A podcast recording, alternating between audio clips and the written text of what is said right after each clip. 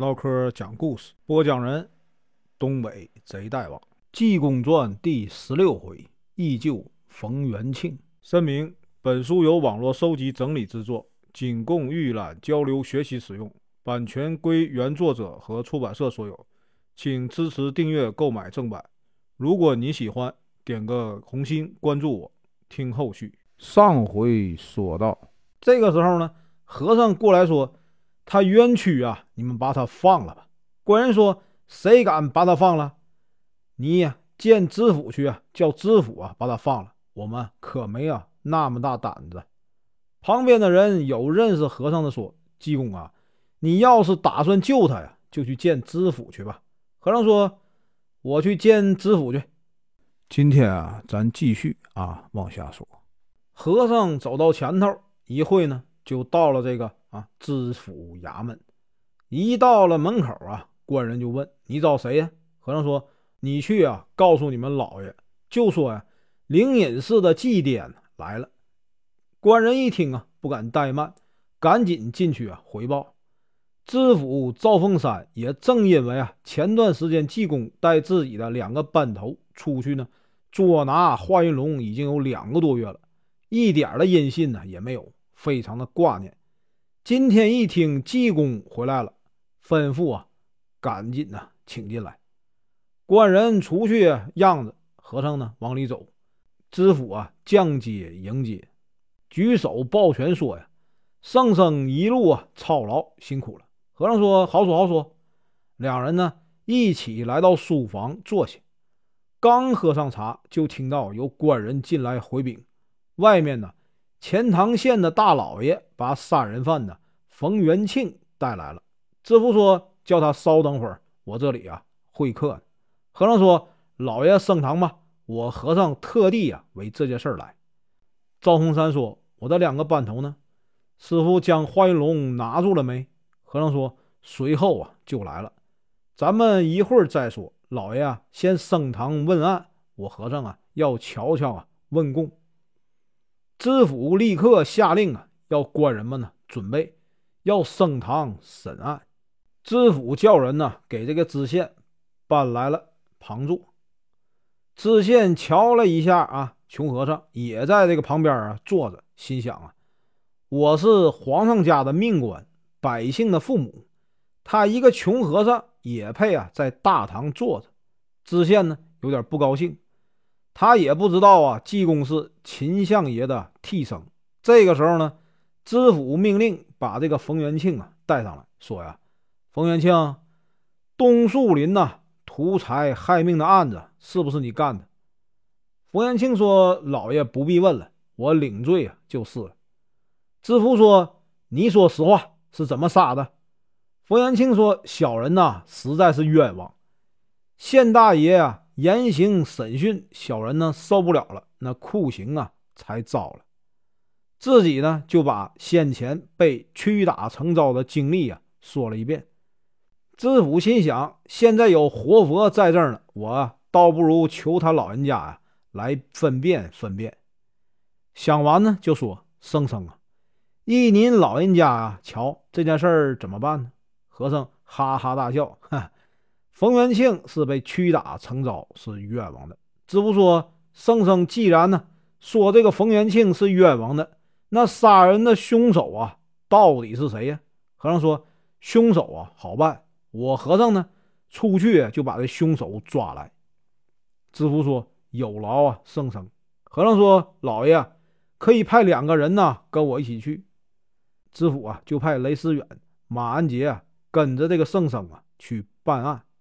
雷头和马头啊，跟着和尚出了衙门。和尚说：“我叫你们呢，锁谁就锁谁，叫你们抓谁呀就抓谁。”雷头、马头说：“那是必须的。”说着话呀，就往前走。对面呢，来了一个人，穿着一身校服啊，手里提着这个菜篮子。和尚过来就说：“你干什么去？”这人说：“呀，我去买菜去。”和尚说：“你给谁穿孝啊？”这人说：“我给我母亲呢穿孝。”和尚说：“雷头，过来，把他锁上。”来头过来啊，就把这个穿孝的人呢给锁上了。这人说：“你们为什么锁我呀？”和尚说：“你母亲死了，你为什么不给他放咽口念经呢？”这人说：“我没钱呢。”和尚说：“不行，咱们就打场官司吧。雷头啊，把他带到衙门去。”雷头一听和尚说的不太像话，也不知道啊和尚是什么意思，又呢不敢违背，于是呢带着这个人呢就走了。旁边的马安杰就问：“朋友，你贵姓啊？”这人说：“我姓徐，叫徐忠，在这个东城根儿啊四条胡同住，我是做厨子的。”雷思远又问：“你母亲怎么死的？”徐忠啊说。金坛呢，绝老病啊，复发死的。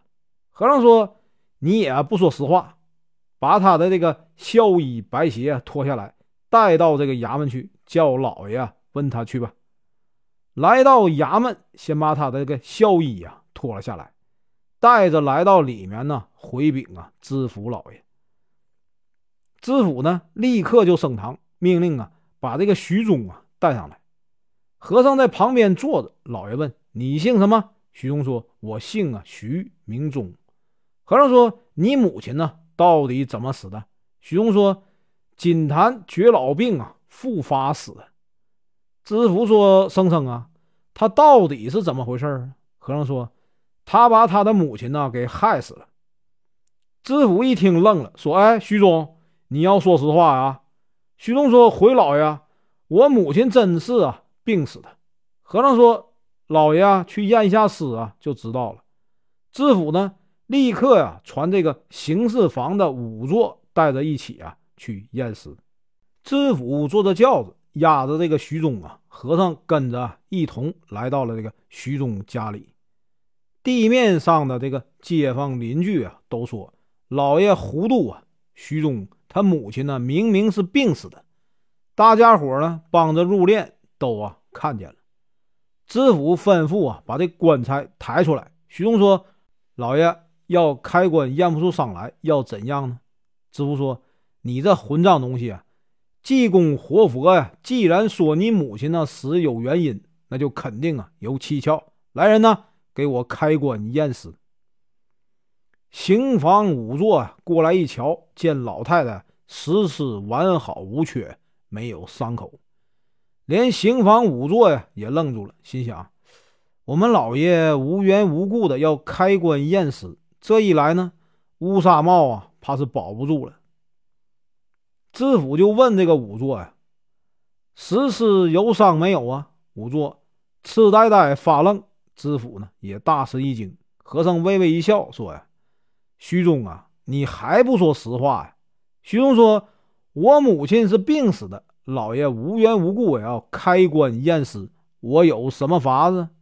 和尚赶过来呀，照着这个棺材堵头啊，就是一脚，把棺材的堵头给踹掉了。从棺材里啊，滚出一颗男子的人头来。知府一看呢，勃然大怒，说呀：“这人头哪来的？”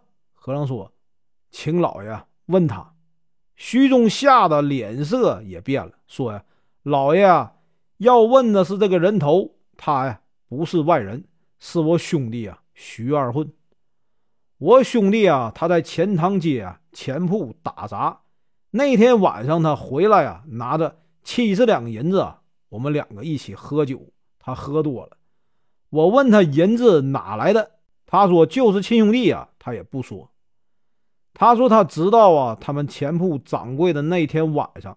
到这个通济门外啊，粮店取银子，就拿了一把刀啊，在东树林等着。他把韩掌柜给杀死了，把银子抢了来。我一听啊，怕他犯了事儿，会把我连累上，就先用酒啊把他灌醉，然后呢把他杀了。没想到我家老太太一着急也死了，我就把兄弟的脑袋呀。搁在我母亲的棺材底下呀，把他的尸尸藏在了坑洞里。我以为呢，人不知啊，鬼不觉。没想到呢，今天被老爷查出来，这是实话。知府说：“圣僧啊，这件事儿该怎么办呢？”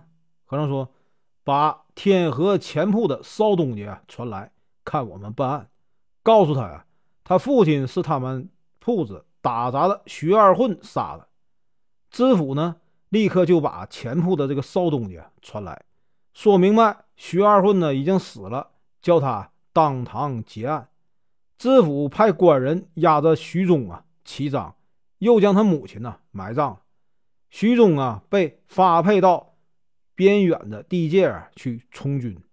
这些都办完后，老爷啊同和尚一起啊回衙门，把这个冯元庆提了出来。他本来啊就是被冤枉的。老爷呢，将他当堂释放。这件事呢，在临安呢闹得沸沸扬扬。大家都说呀，不是济公长老啊，谁能办得了啊这样蹊跷的案子？知府呢，把冯元庆放了后，又写了公文呢，上报参了这个钱塘县知县呢段不清一本，说他草菅人命，办事糊涂，不值得呀重用。奉旨啊，把知县革了职。济公呢，则留下喝酒，一边呢给这个知府讲这一路上追拿华云龙的经过。本文结束，感谢观看，请听后续。